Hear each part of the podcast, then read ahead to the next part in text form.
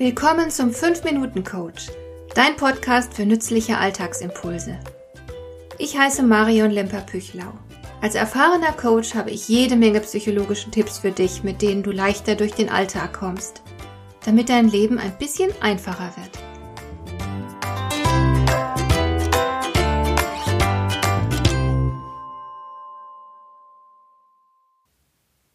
Wir alle streben nach Glück, eigentlich sogar pausenlos, auch wenn es nicht immer danach aussieht. Nicht ohne Grund schrieb der Philosoph und Mathematiker Blaise Pascal, das Glück ist der Beweggrund aller Handlungen aller Menschen, selbst der, die im Begriff stehen, sich zu erhängen. Das ist jetzt nicht gerade ein schönes Bild, aber es ist dennoch wahr. Wir wollen also furchtbar gerne glücklich sein, am liebsten pausenlos. Dass das unmöglich ist, sollte allerdings jedem klar sein, der über ein bisschen Lebenserfahrung verfügt. Der Mensch ist für das Dauerglück nun mal nicht geschaffen. Aber glückliche Episoden, die sind immerhin möglich, und zwar viel öfter als den meisten von uns bewusst ist. Wir verfügen tatsächlich nicht alle über das gleiche Geschick, wenn es darum geht, glückliche Episoden zu schaffen. Eigentlich muss man das Glücklichsein lernen. Glück ist im Grunde auch nicht mehr als ein Handwerk. Leider gibt es keinen systematischen Ausbildungslehrgang dafür, wir lernen Glück oft in eher zufälligen Zusammenhängen. Und manch einer lernt schlichtweg zu wenig darüber. Darum möchte ich in dieser Episode ganz kurz fünf verschiedene Möglichkeiten skizzieren, wie du innerhalb kürzester Zeit glückliche Gefühle in dir wecken kannst. Methode Nummer eins besteht darin, dass du mal schnell jemandem etwas Gutes tust. Eine Kleinigkeit reicht. Grüble nicht zu lange darüber nach. Es muss wirklich nichts super Originelles und Spektakuläres sein. Entscheidend ist vielmehr, dass der andere mit dieser Nettigkeit nicht gerechnet hat. Dann freut er sich am meisten und bei dir greift dann sofort ein uralter Mechanismus, den die Evolution eingerichtet hat. Wir können als Art nur überleben, wenn wir uns gegenseitig unterstützen. Daher belohnt die Natur gute Taten mit Glücksgefühlen. Forscher nennen diesen Effekt Helpers High. Ich hatte ihn hier auch schon mal erwähnt. Du gerätst jedenfalls in ein Hochgefühl, wenn du anderen eine Freude machst. Und dieses Gefühl kann sogar unter Umständen über Stunden anhalten. Die nächste Methode, sich selbst mal schnell glücklich zu machen, hat auch mit der Evolution zu tun. Sobald du etwas Neues lernst, fühlst du dich gut. Erkenntnis ist lustvoll. Denn Lernfähige Individuen haben bessere Überlebenschancen. Also belohnt die Natur Wissensdurst mit Glücksgefühlen. So ist das Individuum dann motiviert, fleißig weiterzulernen und es sichert das Überleben der Art. Ganz einfach und sehr wirkungsvoll.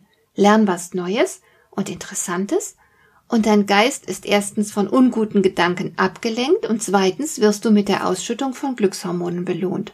Auch dies ist ein ganz simples, leicht anwendbares Prinzip. Weiterhin kannst du dem Glück eine Chance geben, wenn du unproduktive Grübeleien stoppst. Sei aufmerksam für das, was sich in deinem Kopf gerade abspielt, und wenn du dich beim Grübeln erwischst, dann stoppe diese Gedanken auf der Stelle. Lenke sie stattdessen gezielt in eine positivere und konstruktivere Richtung. Und es geht dir schlagartig besser. Du brauchst dafür lediglich ein bisschen Disziplin. Mein nächster Tipp ist wissenschaftlich gut belegt. Er lautet, führe ein Glückstagebuch. Notiere jeden Tag nur zwei Minuten lang stichwortartig, was am heutigen Tag gut war.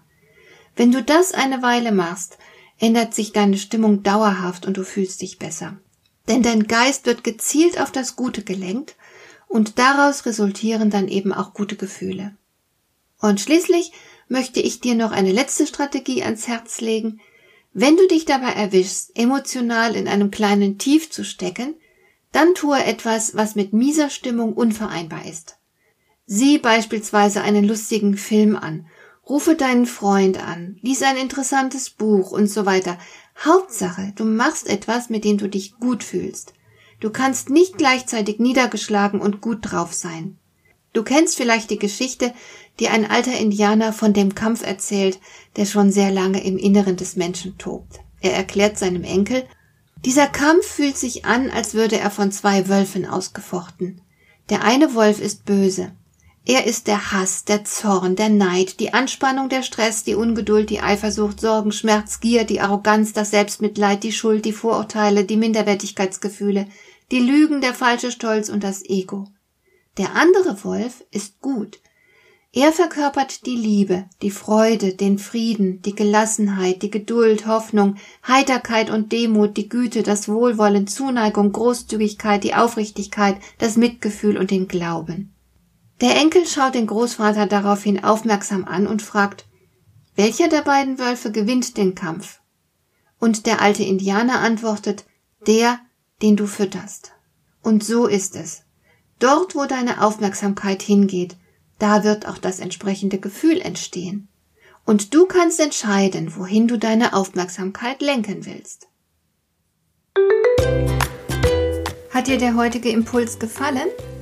Dann kannst du jetzt zwei Dinge tun. Du kannst mir eine Nachricht schicken mit einer Frage, zu der du gerne hier im Podcast eine Antwort hättest.